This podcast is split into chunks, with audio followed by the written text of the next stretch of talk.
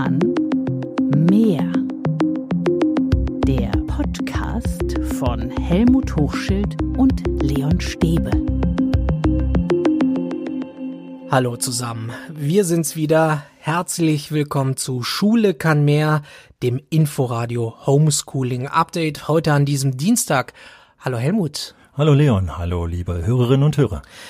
Uns haben echt viele Reaktionen erreicht zu unserer letzten Folge. Dafür nochmal vielen, vielen Dank. Danke auch von mir. Und ein paar möchten wir, ein paar Reaktionen möchten wir hier im Podcast besprechen. Christine hat geschrieben, dass sie gerade viele Pädagogen erlebt, die sich voll reinhängen und sich sehr engagieren für die Schülerinnen und Schüler, aber es gebe auch Lehrkräfte, die nicht erreichbar seien für die Familien. Und das, Helmut, das darf eigentlich so nicht sein. Natürlich darf das nicht sein und das ist genau das, was wir auch im letzten Podcast schon angesprochen haben. Wir haben diese große Schere. Es gibt die Schere von total aktiven Lehrerinnen und Lehrern. Die Gewerkschaft Erziehung und Wissenschaft hat gerade einen Brief äh, an die sie geschickt und hat gesagt, danke, danke, was ihr jetzt hier leistet, ist was Besonderes, denn alles wird anders. Und darauf wird reagiert. Aber es gibt eben auch die Lehrkräfte, die auch die Schwierigkeiten haben, überhaupt mit ihren Schülerinnen und Schülern in Kontakt zu kommen, weil es keine Internetanschlüsse gibt und, und, und. Und das ist dann der Grund oftmals, sich dann ganz zurückzulehnen. Das ist schade. Muss das ist bestimmt die Minderheit. Das ist mir übrigens wichtig zu sagen. Das ist die Minderheit. Aber trotzdem muss man stärker kontrollieren, kontrollieren und schauen, was die Lehrer machen, die Lehrkräfte? Ja, eine ganz schwierige Frage. Ich habe heute Vormittag gerade mit einer Schulleiterin telefoniert äh, und wir waren uns beide einig, äh, dass Kontrolle ein ganz schwieriges äh, Instrument ist, weil es oftmals kontraproduktiv wirkt, weil dann ja gelogen wird, weil Druck empfunden wird, Gegendruck erzeugt wird und so eine Schichten. Hier ist wieder so eine Stelle, wo man genau weiß, wenn in den Schulen gute Kommunikation läuft, also eine keine kontrollierende Kommunikation, sondern abgleichende Kommunikation, Kommunikation, die inspiriert, die motiviert, motiviert, dann ist das die Art von Kontrolle, die läuft, dass äh, Schulleitungen und Kollegien eben sich motivierend und inspirierend abgleichen. Kontrolle ist jetzt zu diesem Zeitpunkt vielleicht nicht der richtige Weg. Uns hat noch eine Reaktion erreicht, und zwar von einer Mutter. Sie heißt Nicola, sie ist Mutter eines Drittklässlers und sie beschreibt die aktuelle Situation zu Hause so. Ich glaube, was wir Eltern jetzt auf jeden Fall lernen, ist, was die Lehrer für ein super coolen Job machen da jeden Tag. Und ähm, ich finde, das war erstmal eine Riesenumstellung, erstmal zu lernen, was wollen die Kinder, wie können die am besten arbeiten, was brauchen die, welche Regeln wollen die und wie kann ich es auch schaffen, in meiner Geduld zu bleiben, auch ein bisschen länger als die normale Hausaufgabenzeit. Und das waren so die größten Themen. Also erstmal, was brauchen die Kinder, was wollen die Kinder, was brauche ich auch für mich und welche Regeln brauchen wir. Soweit die Stimme von Nicola. Und Helmut, wir erleben gerade in vielen Berufen sehr viel Anerkennung für bestimmte Berufe, wenn zum Beispiel eine Institution wie zum Beispiel Schule gerade nicht da ist. Ja, und die Mutter hat natürlich äh, aus meinem Herzen insofern gesprochen, äh, weil die Wertschätzung, die wir oftmals im Alltag nicht empfinden, wir Pädagoginnen und Pädagogen hier genau rübergekommen ist.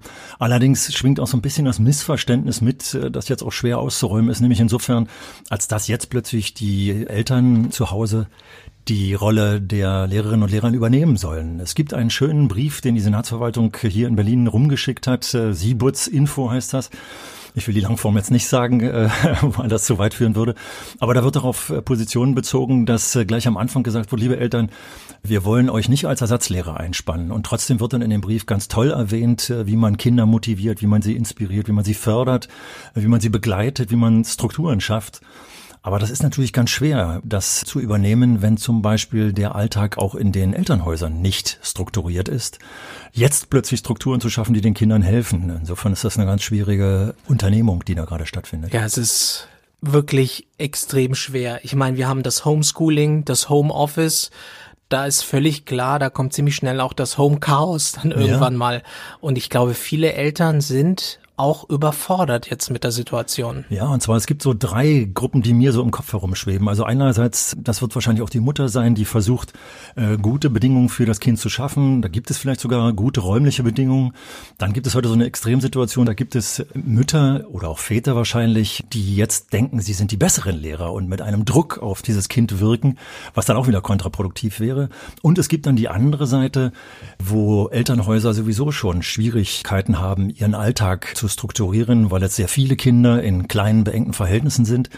Und da ist Lernen natürlich völlig problematisch. Übrigens, das sollte uns allen bewusst sein. Das ist die Situation, wo wir die Schere zwischen den Kindern und Jugendlichen jetzt ganz weit öffnen, dass wir plötzlich Kinder und Jugendliche in den Schulen hatten und jetzt die zu Hause sind, die wir drohen zu verlieren in diesem Prozess. Also nach dem Einstieg wieder in die Schule wird es so sein, dass wir feststellen, dass da äh, eine große Schere sich weiter geöffnet hat. Wir haben größere Differenzierung. Größere Differenzierung. Nikola hat auch von Regeln gesprochen. Wie strukturiert sollte ein Tag sein? Das war auch eine der vielen Fragen. Wie viel Freiheit sollen die Kinder jetzt haben oder braucht es zum Beispiel einen ganz klaren, glasklaren Stundenplan? Also äh, eine Mutter, die uns geschrieben hatte, die habe ich gesagt, klar, ist das toll, wenn man einen Stundenplan übrigens gemeinsam erstellt. Das ist mir total wichtig. Es darf kein Stundenplan sein, der von Eltern aufoktroyiert wird, gegen die Kinder sofort auch Widerstand erzeugen. Ähm, gerade wenn man pubertierende Jugendliche sieht hier, wo der Widerstand sozusagen in der Entwicklungsphase mit drin ist. Das muss ein, ein, ein Stundenplan sein, der tatsächlich auch dieses Zusammengreifen von zwei Lebensbereichen jetzt auch berücksichtigt. Denn da muss ja der Alltag, was ist, ob das das Spülmaschine ausräumen, dass das Essen vor- und nachbereiten und, und, und ist, mit jetzt mit dem Unterricht abgeglichen werden. Und deswegen ist es so wichtig, dass man diesen Plan dann gemeinsam erstellt und trotzdem übrigens einigermaßen flexibel dabei bleibt und nicht unbedingt der Meinung ist, den muss ich jetzt auf die Minute genau durchführen. So arbeiten wir ja in unserem normalen Arbeitsprozess auch nicht. Dabei ist klar, Eltern sind keine Pädagogen. Ja. Sie sind nicht die besseren Lehrer und Lehrkräfte. Aber welche Rolle spielen Eltern jetzt in dieser Phase? Na, sie sind auf jeden Fall erstmal die Lebensbegleiterinnen und Lebensbegleiter, die sie im Alltag eben normalerweise auch sind. Aber genau das ist das Problem im Alltag. Der Alltag ist auch von Konflikten gekennzeichnet und die spielen jetzt plötzlich auch im Lernprozess eine Rolle. Also am besten haben es die Elternhäuser natürlich, die es geschafft haben, ihre Kinder zu verselbstständigen, dass die Kinder schon verantwortungsvoll und selbstständig mit Teilen im Haushalt umgehen. Aber das ist eben nicht so. Insofern ist es total schwer und ich glaube, dass ein Tipp, glaube ich, der ist, dass man genau diese Verknüpfung zwischen diesen beiden Lebensbereichen noch nutzt schickt doch die Kinder äh, oder die Jugendlichen auch mal einkaufen. Oder wenn man mit dem kleineren, jüngeren Kind zusammen einkaufen geht, äh, legt ihnen diesen Einkaufsbon mal vor und äh, schafft plötzlich ein Verhältnis dafür, dass auch die Kinder wissen, was ein Liter Milch kostet äh, oder was die Limonade kostet, die sie trinken. Und äh, dass man so einen Bon vielleicht mal nachrechnet und das sieht, wenn ein Joghurt äh, von der gleichen Sorte dreimal gekauft wurde, dass da steht eben dreimal 39 Cent. Wie viel sind das dann insgesamt? Also da steckt so viel an Alltagsmathematik Krieg an Alltagswissen. Das spricht der Mathematiklehrer ja. in dir. Ja, und das sollten wir einfach nutzen, dass wir plötzlich ins Gespräch kommen und diese Lebensbereiche in Verbindung bringen. Äh, Leon, wir haben so oft beide schon darüber gesprochen, dass Schule gesellschaftsrelevant äh, sein soll. Und wie viele Möglichkeiten haben wir jetzt, das Alltagsleben, was weiß ich, äh, wie wird die Wäsche sortiert, wie wird sie aufgehängt, damit sie danach glatt ist und diese ganzen Geschichten, die jeder von uns als Erwachsener im Kopf hat, wenn er das durchführt. Lasst die Kinder daran teilhaben und ich glaube, dann merken auch Kinder und Jugendliche, dass sie mitverantwortlich Verantwortung tragen, dass sie ernst genommen werden und dass sie bei den Alltagsgeschichten auch mit einbezogen werden. Das erfordert gute Kommunikation im Elternhaus. Unklar ist, ob das wirklich alle Eltern so gut leisten können, ob sie den Kindern wirklich da helfen können. Da möchte ich dir gleich das Wort fallen. Insofern, das ist nicht unklar, sondern das ist klar, dass es eben nicht in allen Elternhäusern klappt. Und das ist auch äh, losgelöst von den sozialen äh, Verhältnissen, in denen Elternhäuser sind, sondern wir wissen alle, dass Kommunikation äh, im, in der Entwicklung äh, der Kinder und Jugendlichen oftmals eben gestört ist. Und das hinzukriegen jetzt in dieser Belastungssituation ist ein hoher Anspruch an alle. Uns hat eine besorgte Klassenlehrerin einer Grundschule in Berlin-Tempelhof gemailt. An die Mailadresse info at schule-kann-mehr.de und die Lehrerin schreibt, dass zwei Drittel ihrer Kinder aus Elternhäusern kommen, die kaum Deutsch sprechen. Sie könne, wenn überhaupt, nur telefonisch mit diesen Kindern kommunizieren. Und wörtlich schreibt die Lehrerin, gerade diese Kinder bräuchten den Unterricht am ehesten und ich bin überfragt, wie wir diese Kinder nicht verlieren, da die Lücken zu den anderen Kindern eh schon so groß sind und schon mit dem Regelunterricht kaum zu schließen waren. Also Helmut, genau vor diesem Problem stehen wir jetzt. Und das ist ein riesengroßes Problem. Ich will mal kurz in einen Schlenker in eine andere Richtung machen. Wir haben im letzten Podcast auch schon davon gesprochen, wie viel gut funktionierende Schulen es gibt. Äh, Gymnasien, wo davon ausgegangen wird, dass die Jugendlichen fürs Abitur lernen und die ganzen Geschichten. Das ist die eine Seite und das läuft auch teilweise richtig gut, das muss man auch sagen. Aber die andere Seite hast du mit deiner Frage angesprochen, vielmehr die Hörerin hat das mit der Frage angesprochen. Und das ist so wichtig, dass wir diesen Blick nicht verlieren, dass wir nicht verlieren, dass wir bereits schon im normalen Schulalltag mit Jugendlichen und Kindern arbeiten, die wir drohen zu verlieren. Manche haben wir auch schon verloren, das ist glücklicherweise eine Minderheit. Und die uns jetzt in dieser Situation natürlich auch verloren gehen. Deswegen ist es so wichtig, dass ich glaube, viele Pädagoginnen und Pädagogen doch mal einen Ruck geben und sagen, jetzt, ich komme nicht an die ran, ich rufe jetzt einfach mal auch zu Hause an und sage einfach mal nur die Frage, wie geht's dir eigentlich, wenn ich dann denjenigen am Telefon habe? Ohne jetzt Druck auszuüben, zu sagen, jetzt mache ich fälligst die Aufgaben, wissen wir, wie es in den Haushalten aussieht, ob da überhaupt ein Tisch vorhanden ist, an dem normalerweise fünf Kinder zum Beispiel arbeiten müssen und jetzt muss dieses einzelne Kind, was ich anrufe, da arbeiten. Also diese Verhältnisse zu beachten. Und mir ist ganz wichtig, dass wir auch darüber hinaus denken, wenn die Schulen wieder geöffnet werden. Und es wird gerade diskutiert darüber, ob nicht, äh, wenn man eine Exit-Strategie, also Exit aus dieser Schließungssituation diskutieren, ob wir nicht schrittweise die Schulen öffnen. Und wenn wir schrittweise die Schulen öffnen, möchte ich den Gedanken anregen zu sagen, denken wir nicht unbedingt gleich als erstes an die Gymnasiasten, dass sie ihr Abitur unbedingt vorbereiten. Das ist auch ein Punkt. Aber denken wir vielleicht auch an die, denken wir vielleicht an diejenigen, die aus prekären Verhältnissen kommen, dass wir daran denken, hier haben wir besondere Verantwortung. Es ist auf jeden Fall noch zu früh, ähm, aber irgendwann tatsächlich werden wir über diese Ausstiegs- oder Einstiegsszenarien sprechen müssen. Das heißt, du würdest diese Kinder, die in prekären Verhältnissen leben, sage ich jetzt mal, schnellstmöglich wieder zur Schule bringen. Ja, weil sich die Schere so öffnet und ich weiß zu gut, dass es äh, Pädagoginnen und Pädagogen gibt, die sagen, ich bin zufrieden, wenn die nicht da sind, weil sie uns so viele Schwierigkeiten bereiten. Aber deswegen haben wir besondere Verantwortung für die und deswegen ist es mir so wichtig, dass wir auch an die denken und nicht nur an die Gymnasiasten, die demnächst ihr Abitur machen. Du hast äh, auch mit einer Schulpsychologin gesprochen. Muss man sich um bestimmte Kinder Sorgen machen? Ja, also dieses Gespräch war total interessant äh, an der Stelle, dass diese Schulpsychologin darüber gesprochen hat, dass wir uns just über diesen Einstieg in die Schule wieder Gedanken machen sollten. Also wie sieht der erste Schultag äh, nach dieser Schließungsperiode aus? Haben wir eventuell dann die Situation, mögen wir sie hoffentlich nicht haben, dass die Totenzahlen so stark steigen, dass wir in vielen Schulen, in vielen Klassen äh, darüber reden müssen, dass Großeltern gestorben sind. Oder, oder, wenn wir nach Italien oder Spanien gucken, dann ist das nicht ganz abwegig, darüber nachzudenken. Aber auch die Tatsache, dass sie eben in diesen gespannten Verhältnissen, und das ist eigentlich wurscht, ob das jetzt Gymnasiasten sind, die wirklich gelernt haben, von denen, die uns geschrieben haben, die gesagt haben, hey, wir sind völlig überfordert von, von Aufgaben, füllen, die uns geschickt werden, weil die Lehrerinnen und Lehrer sich nicht absprechen, dass die gestresst sind und da muss der erste Schultag auch darauf abbestimmt sein. Ich glaube, es wäre das Falscheste, an der Stelle jetzt zu sagen, Hauptsache die Schule beginnt mal wieder mit wir Business as usual machen können. Das darf in den ersten schon gar nicht am ersten Tag Business as usual sein, sondern wir müssen eben insgesamt diese Situation äh, dann beleuchten. Aber das ist etwas, was ja doch noch eine Weile hin ist. Absolut. Bis dahin ist wohl leider noch ein bisschen Zeit und äh, da ist jetzt Geduld gefragt. Und ähm, ich glaube auch kein Elternteil darf sich jetzt, ich sag mal, schuldig fühlen oder ein schlechtes Gewissen haben, wenn mal was nicht klappt. Ja, das sehen wir ja in der Gesellschaft.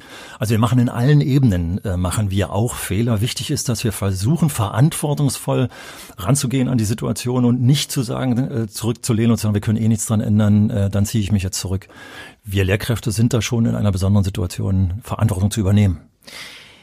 Kreativität ist gefragt. Was können Eltern jetzt tun? Du hast gesagt, man sollte Kinder und Jugendlichen jetzt auch einbinden in die Situation.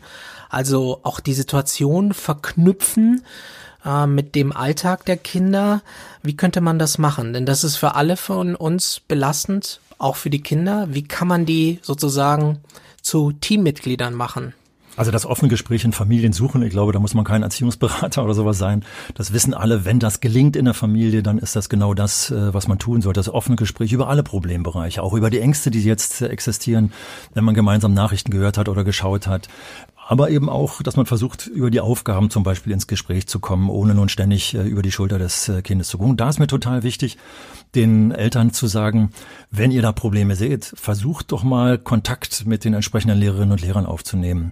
Und zwar nicht unter dem Vorwurf und dem Motto, mein Kind kommt nicht klar, jetzt machen Sie doch mal gefälligst was, sondern dass man hier, auch wenn das nicht üblich ist, äh, dass man hier dann mal anruft und sagt oder eine Mail schickt, je nachdem, welche Kommunikationswege da offen sind, sich an die Lehrer und die Lehrerin zu richten, weil ich glaube, ganz viele Pädagoginnen und Pädagogen sind jetzt auch dankbar, wenn sie Rückmeldungen aus den Haushalten bekommen. Umgekehrt, das muss natürlich von beiden Seiten kommen. Ich habe eben schon gesagt, dass ich möchte, dass Lehrerinnen und Lehrer, die den Kontakt verloren haben zu Kindern, zu Haushalten, ähm, mit denen es schwer, sehr schwer ist, Kontakt zu halten, dass die auch zum Telefonhörer greifen, dass sie vielleicht sogar Aufgaben, Telefonketten oder ähnliche Dinge über das alte Medium Telefon, dass sie das eben nutzen. Also viel reden über die Probleme, die da entstehen. Viel reden. Du weißt, wie schwierig das im Alltag schon ist, ist das Reden. Ähm, Aber wir müssen mal ganz klar dazu sagen, was wir just in dieser Situation, vielfach reden wir auch von Entschleunigung in solche Schichten, weil ja bestimmte Dinge einfach wegfallen auch Pädagoginnen und Pädagogen haben jetzt wirklich ganz viel Zeit, äh, sich auf Aufgabenformate zu konzentrieren und haben ganz viel auch Entlastung, weil sie den Alltag, diesen Stressalltag des Unterrichtes im Moment nicht haben. Und da wäre es doch, äh, finde ich, ein guter Ausgleich zu sagen, dafür greife ich jetzt zum Telefonhörer, dafür schreibe ich meine Mail mehr, äh, dafür versuche ich mal Kommunikationswege aufzumachen, weil diese Kommunikation, glaube ich, auch so wichtig ist für die Zeit danach. Mensch, wie würden sich, wie würde sich das Bild ändern, wenn Lehrerinnen und Lehrer nicht anrufen zu Hause, bloß weil weil sie sich über die Kinder beschweren, sondern weil sie einfach nur fragen wollen, wie geht's ihnen eigentlich?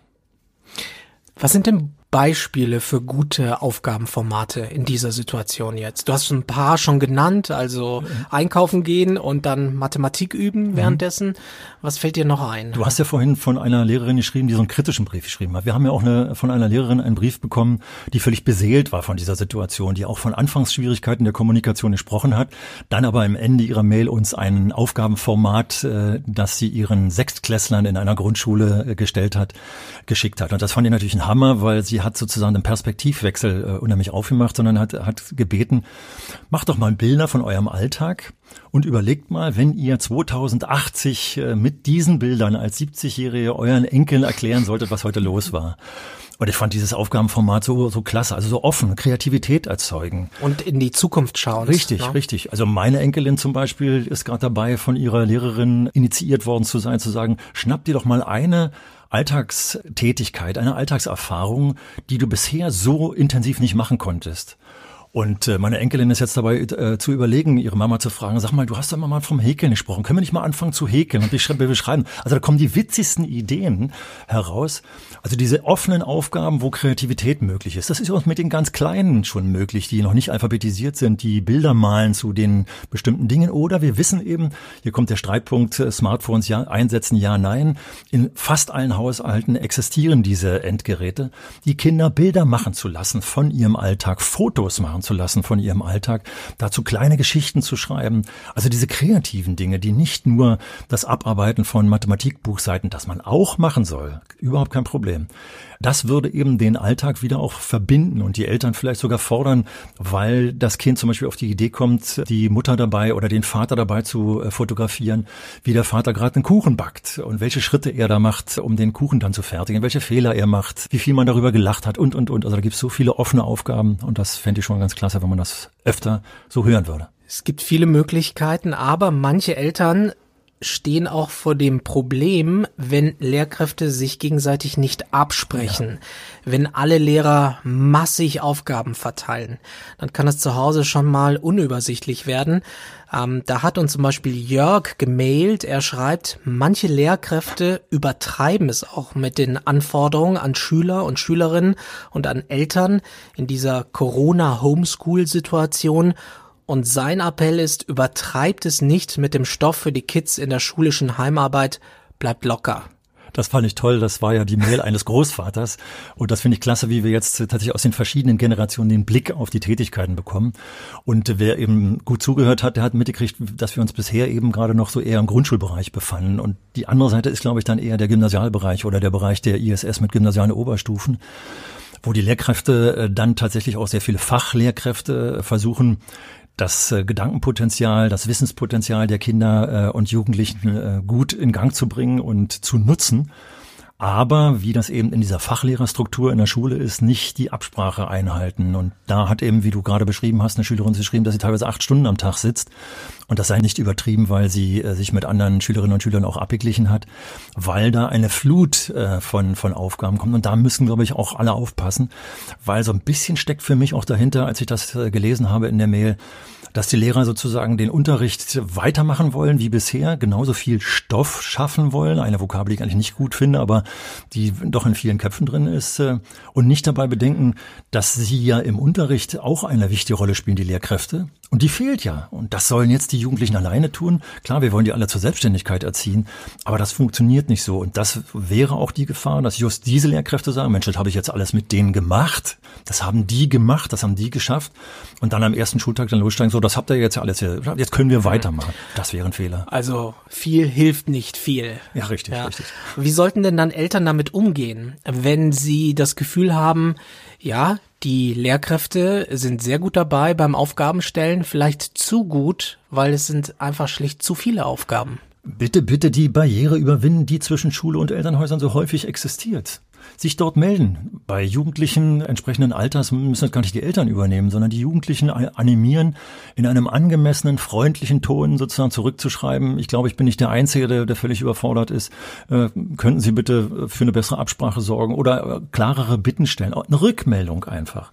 Ich, also ich selbst habe die Erfahrung gemacht, äh, wenn Jugendliche die Schwelle überschritten haben, dieses, äh, diese hierarchische Schwelle zwischen der Lehrkraft und den Jugendlichen, wenn sie diese überschritten haben und sich getraut haben, konstruktive Kritik zu äußern, dann war ich als Lehrer total dankbar und habe irgendwann in meiner frühen Phase gelernt, diese Kritik einfach auch zu fordern äh, und äh, ständige Evaluation meines Unterrichts äh, zu erbitten, weil das ist so fruchtbar. Das ist eine Fortbildung, die man sich verwehrt, wenn man den Jugendlichen und den Kindern nicht zuhört, äh, wie sie das Gelernte gefunden haben. Ich evaluiere auch mich und merke, wie wie anstrengend das Arbeiten im Homeoffice ist. Viel anstrengender, als ich dachte. Man muss sich selbst motivieren. Das kostet Energie. Man muss sich selbst aufraffen. Und das ist natürlich bei Kindern und Jugendlichen nicht anders. Also das muss man aber auch bedenken. Richtig. Die Motivationslage ist gut und das ist übrigens auch etwas, was in diesem zitierten äh, Brief, diesem Siebuts-Infobrief äh, auch sehr schön mit drin steht dass man, wenn man jetzt strukturiert, äh, den Tag strukturiert, versucht zu strukturieren, nicht unbedingt Schule simuliert. Und der Mutter von 8 bis 13 Uhr machst du nur Hausaufgaben.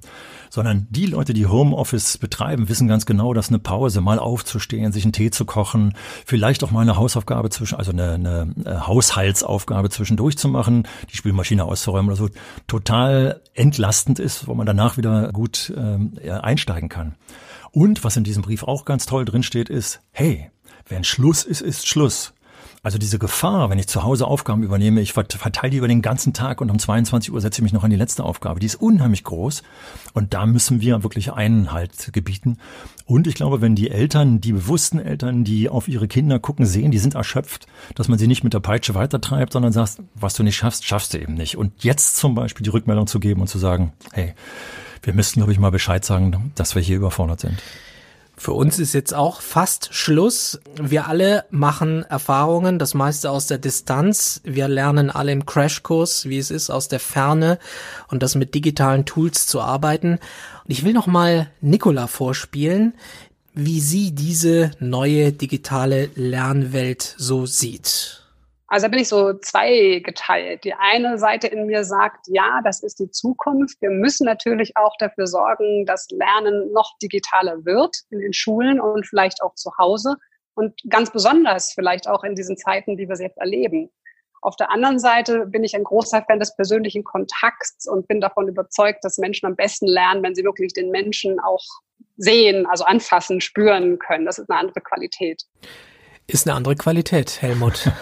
Das Schöne ist, die äh, Mutter sollte vielleicht in die Lehrerausbildung gehen. Äh, spätestens seit dem Bildungsforscher Hattie, der eine Metastudie gemacht hat, wissen wir, dass die persönliche Beziehung zwischen Lehrenden und Lernenden total wichtig ist und das hat die Mutter völlig richtig erkannt. Äh, vielen Dank für diese Einschätzung. Hoffen wir, dass es bald wieder dazu kommt. Lernen. Das geht am besten, wenn der persönliche Kontakt da ist. Hoffen wir, dass es bald wieder so kommt uns kann man weiterhin per Mail erreichen. Erfahrungen, Meinungen, Feedback bekommen wir direkt und sehr gerne über folgende Adresse info at schule-kann-mehr.de. Und wir beantworten auch jede Mail. Das war Schule kann mehr, das Inforadio Homeschooling Update für heute. Unsere nächste Folge gibt es dann am kommenden Freitag und bis dahin wünschen wir, dass das Homeschooling halbwegs funktioniert und vor allem sagen wir, bleibt gesund. Ja, bis zum nächsten Mal. Ich freue mich drauf. Bleiben Sie gesund. Schule kann mehr. Das Inforadio Homeschooling Update gibt es auf allen Podcast-Plattformen und auch direkt auf der App der Wahl oder auf inforadio.de. Tschüss. Tschüss. Schule kann mehr. Von Helmut Hochschild und Leon Stäbe.